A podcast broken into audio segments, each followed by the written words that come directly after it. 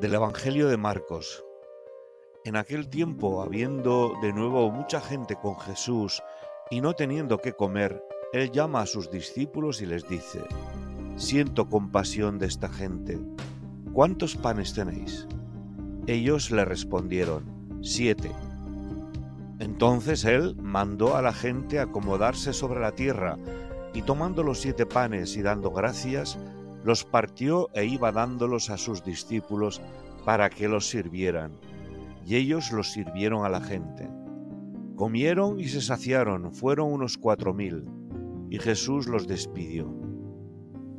Meditación Si los discípulos creyésemos de verdad que el pan de tu palabra, Señor, es el alimento que necesita nuestro mundo,